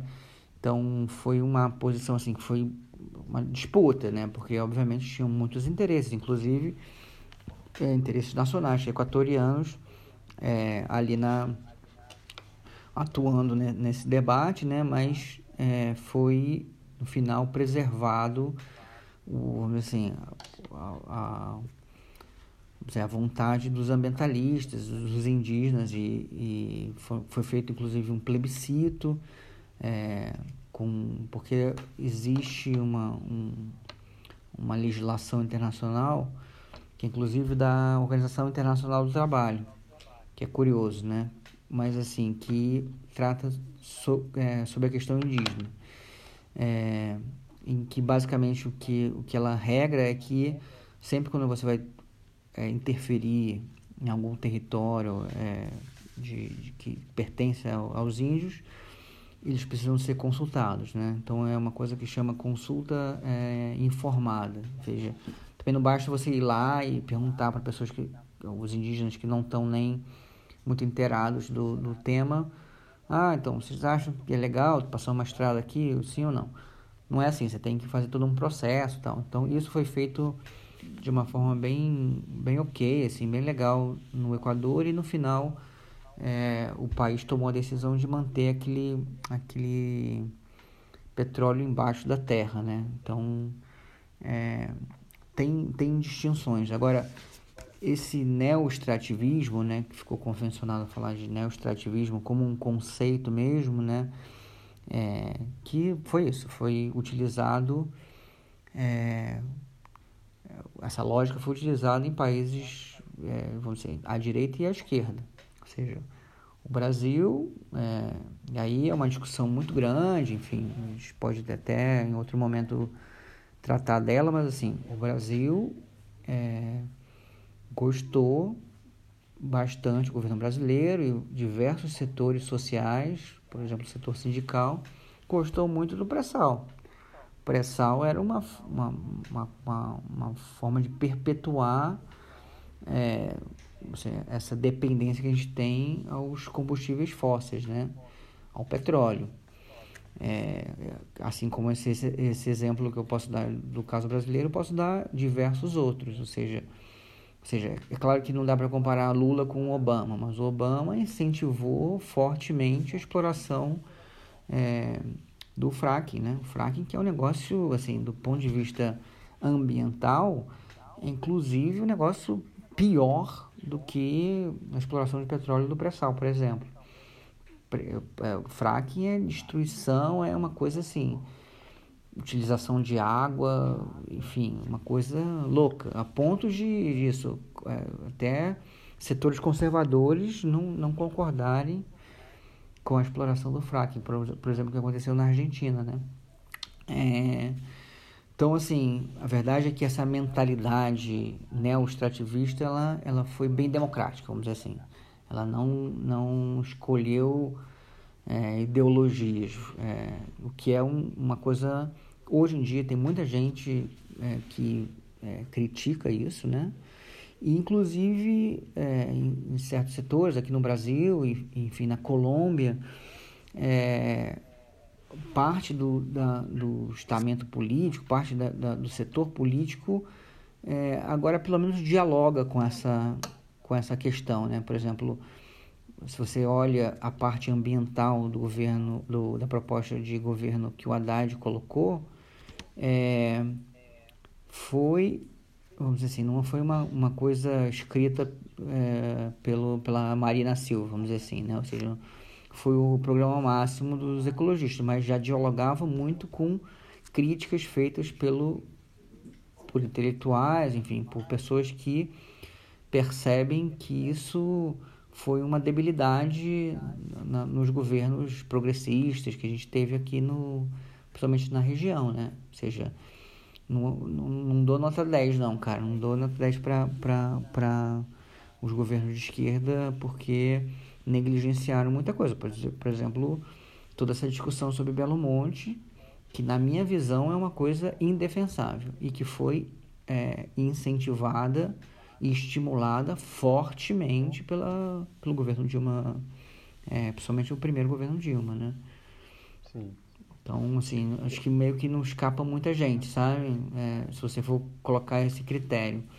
É óbvio, assim, para não deixar quem está escutando a gente, enfim, com uma impressão, assim, com, talvez com falta de informação, importante dizer que existe muito fortemente um discurso, é, principalmente nos países em desenvolvimento, né, que é um discurso do direito ao desenvolvimento, ou seja, que, que é, se trava nesses espaços globais, assim, de negociação, como por exemplo as, as conferências do clima o Brasil, os países que estão é, assim, em via de desenvolvimento, que é o jeito é, politicamente correto de dizer os países pobres, eles falam o seguinte, ah, muito bem, tudo bem, a gente é, concorda, acredita na ciência, sabe que a gente precisa modificar nosso modelo de desenvolvimento.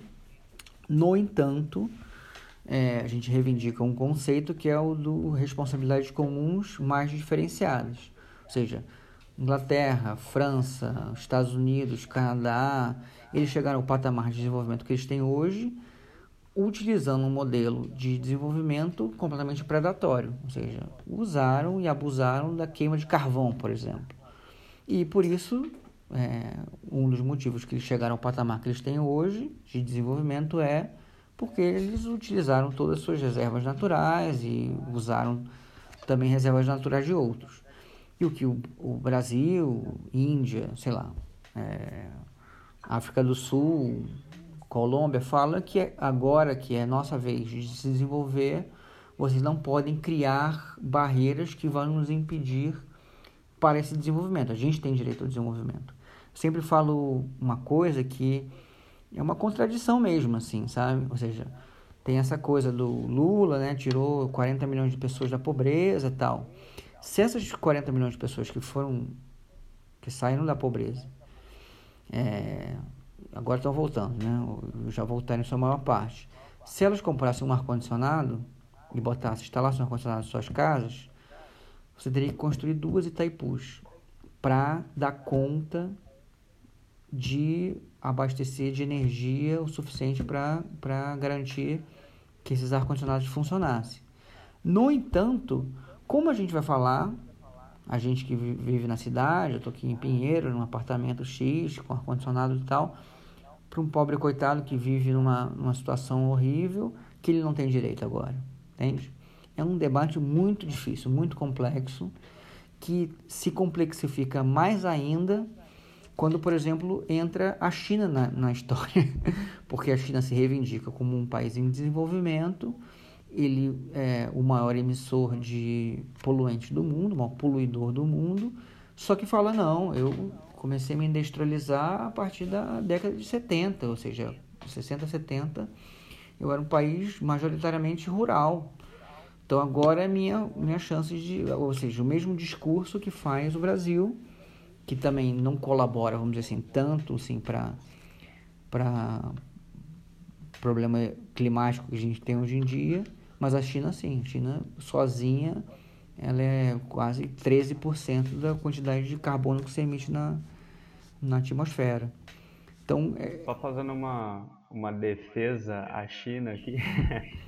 a, a, China ela tem um projeto de redução de emissões assim muito grande. Inclusive, ela, ela publicou um estudo recentemente assim, de que de uns cinco anos para cá assim, eles conseguiram reduzir infinitamente o que eles poluíam há um tempo atrás e eles têm um projeto para ficar reduzindo cada vez mais. Então eu acho que nesse quesito ela, ela, ela é um exemplo de, de estar encarando o fato dela poluir e de estar querendo reduzir essas emissões, né? Óbvio que ela ainda é tipo, nossa, o, sei lá, metade da população do planeta está lá dentro dela, né?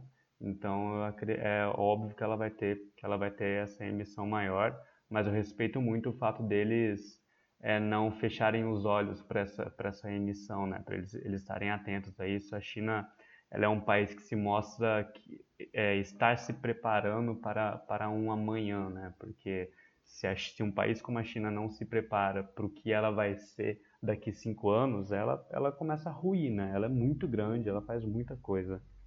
É, não, é, também que você falou isso, cara, porque realmente tem, você tem razão.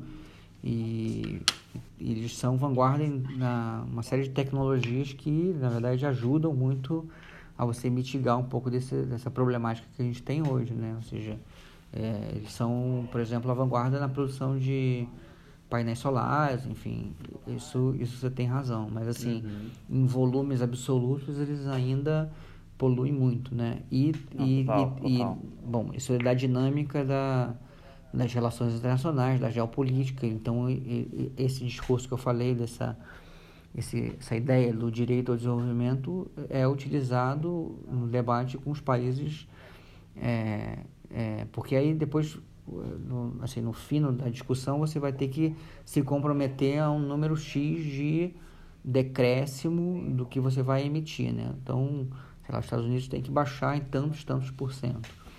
É, a China se reivindica como um país em desenvolvimento, que realmente é, e fala assim, ah, eu, eu entraria no outro grupo, no grupo que ainda precisa se utilizar desse modelo para se desenvolver, para depois, enfim, é, me vincular, me, me, me responsabilizar é, pela, pela, pela baixa de, de emissão que eu, que eu preciso ter. Enfim, mas eu, eu acho que você está tá correto, assim, é um dos países que está é, tem a ver também com uma percepção que eles têm muito, que é uma percepção de, de futuro, né? De o que, que vai dar dinheiro no futuro, da, da onde vai vir os recursos, enfim. É, investir hoje em energias limpas é muito interessante em um cenário que, por exemplo, a Europa proibiu a, a produção de carros movidos a gasolina em um, um horizonte de 25 anos, né? Ter produção de carros movidos a eletricidade, por exemplo, é interessante do ponto de vista é, econômico, né? Então, enfim. Sim. Mas isso não é um problema. Quem está sendo pragmático em, pens em pensar que a gente precisa realmente é, emitir menos e que as metas lá sejam cumpridas, é, tudo bem. Não, não, não, não, não vamos entrar nesse nível do debate, né? Porque exatamente, o que, que motiva, né? Se é o cara que está interessado em ganhar dinheiro daqui a 20 anos ou se é e construir um, um setor estratégico para o futuro, ou se é porque ele acha é, uma, tem uma concepção, uma ideologia que aquilo ali é o correto, né? É, Derek, quer falar alguma coisa? Não, eu acho que a gente pode encerrar. Deu uma hora e fucking 40 já de programa. Eu tenho dó do editor, né, Dan? Tenho. Pois é, nossa, eu pensava que ia ser tipo uma coisa de 40 minutos. Mas foi legal. Acho foi, que todos nós foi, pensamos. foi bem fluido o papo. ado- Adorei, cara. É, né, que Dani, pô, foi uma honra assim mesmo, cara. Fiquei muito feliz de, de receber o convite. Eu sou, tipo assim, escuto muito, assim, podcast, assim, então foi muito legal é, essa experiência. Não, foi muito legal mesmo, cara. Eu tomei várias voadoras aqui de coisa que eu nem imaginava. Fiquei com cara no chão, assim. Foi muito bom, muito bom mesmo, muito, muito qualitativo. Gostei também, foi muito bom. Ah, legal. Eu, E- eu estudei pra, pra recentemente, estudei também, porque mu- muita coisa eu não sabia, cara. E foi, foi muito, muito. Foi ótimo, assim, ter recebido esse convite também, porque agora tive a oportunidade de me concentrar na, nessa, nesse debate aí que realmente estava faltando pra mim, sabe? Massa. Legal. É, finalizar, quer falar alguma coisa, Dan? Não, cara, só agradecer mesmo, assim, e, e, e congratular essa iniciativa de vocês, cara. Eu assisti, ouvi o da, do Juan Pablo, achei muito legal, assim, as intervenções de vocês também, e do Juan. E agora eu, eu tive, assim, umas últimas três, quatro semanas bem, bem, com bastante trabalho, assim, sabe? Então, vou procurar vocês na, no- na rede, o, o Veias Abertas, né? E, bom, o Veias Abertas tem tudo a ver com, com esse debate da Amazônia. é, e, Com certeza. é, né? Então, muito legal também ter esse, esse- essa, essa relação, dá pra fazer, né? E, e pô, a- a- além de agradecer, eu congratular vocês, cara. Uma puta iniciativa, assim. E é legal que dá pra, dá pra inspirar também, né? Ou seja, eu, a partir de hoje, vou botar mais pilha. Eu tenho uma militância junto do MTST, né? Não sei se eu contei pra vocês, mas. É, e eu boto muita pilha com eles, que eles têm que fazer um podcast. e agora. Nossa, super. e agora eu vou falar, cara- Podcast do MST, cara. É, então, eu vou falar com os caras, pô, cara, eu participei de um, uma galera, tipo assim, sabe fazer e dá pra fazer, sabe? Então, uma puta inspiração também, cara. Parabéns aí. Manda eles pra cá. Fala que nós quer fazer um programa com eles. Com certeza, cara. Bom, cara, valeu por ter participado aí com a gente. É, tem muita coisa ainda pra gente falar. Espero que você volte aqui mais vezes. A gente tem que falar sobre Serra Pelada, a gente tem que falar sobre as bases estadunidenses na, na Colômbia, na Amazônia da Colômbia. Enfim, tem muita coisa ainda pra, pra gente discutir. Com, com certeza, cara. Pô, muito legal. Pô, obrigado mesmo, cara. Valeu a pena ficar esse tempo aí e dividir com vocês, cara. Muito bom. Valeu. Falou então, galera. Um abraço, gente. Boa noite pra vocês. Abraço, galera. Tchau. E a conclusão desse episódio é: o capitalismo tem que acabar.